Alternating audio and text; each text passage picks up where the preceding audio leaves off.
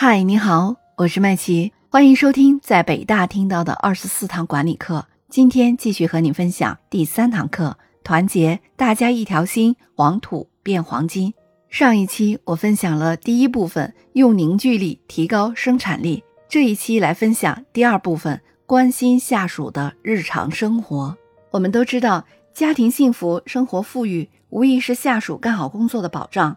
如果下属家里出现了变故，或者生活很拮据，领导却视而不见，那么对于下属再好的赞美，也无异于有作假之嫌。有一家网络公司，职员和领导大部分都是单身，或者是家在外地。就是这些人凭着满腔的热情和辛勤的努力，把公司经营得红红火火。这个公司的领导很高兴，也很满意。他们没有限于滔滔不绝、唾沫横飞的口头表扬。而是注意到员工们吃饭很不方便的困难，就自办了一个小食堂，解决了员工的后顾之忧。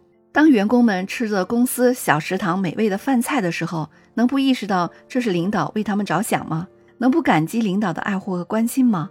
提高员工的敬业度，促进企业业绩的增长，是每一位管理者的最终目标。但是，努力工作和出色的业绩，并非公司对员工期望的全部。精神饱满的工作与乐观积极的生活，就像一枚硬币的两面，互为补充，互为因果。据一家调查公司发布的一项关于外企员工疲劳程度的调查显示，目前在中国，超过九成的跨国企业员工存在过劳现象，超长时间工作，工作压力大，缺乏运动，社交圈狭窄，使员工们开始出现生理和心理上的健康隐患。管理者要想尽各种各样的方式帮助员工平衡工作与生活，组织丰富多彩的娱乐活动，提供免费的专家心理咨询，帮助员工扩大社交圈，解决个人问题等等。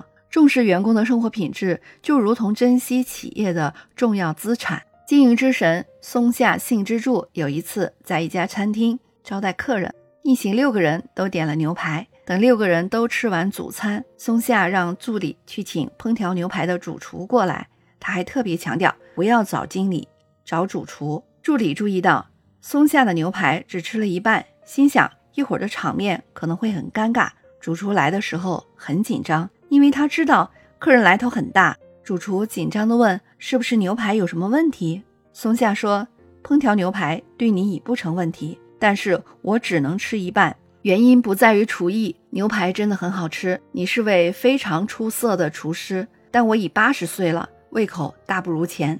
主厨与其他五位用餐者困惑的面面相觑，大家过了好一会儿才明白怎么一回事儿。松下说：“我想当面和你谈，是因为我担心，当你看到只吃了一半的牛排被送回厨房的时候，心里会难过。如果你是那位主厨，听到松下先生这样说，会有什么感受呢？”是不是觉得备受尊重呢？客人在旁边听见松下这样说，更是佩服松下的人格，并更喜欢与他做生意了。时刻真情关怀下属感受的领导，将完全捕获他们的心，并让他们心甘情愿为你赴汤蹈火。对别人表示关心和善意，比任何礼物都能产生更多的效果。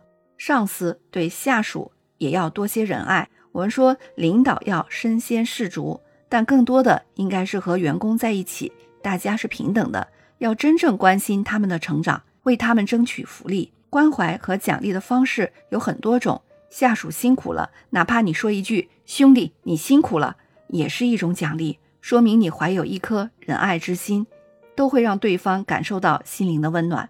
而如果下属在这里工作生活的不开心，因为领导不够仁爱，领导小心眼儿。一时怕承担责任而让下属很难受，这样的领导就不是一个好上司。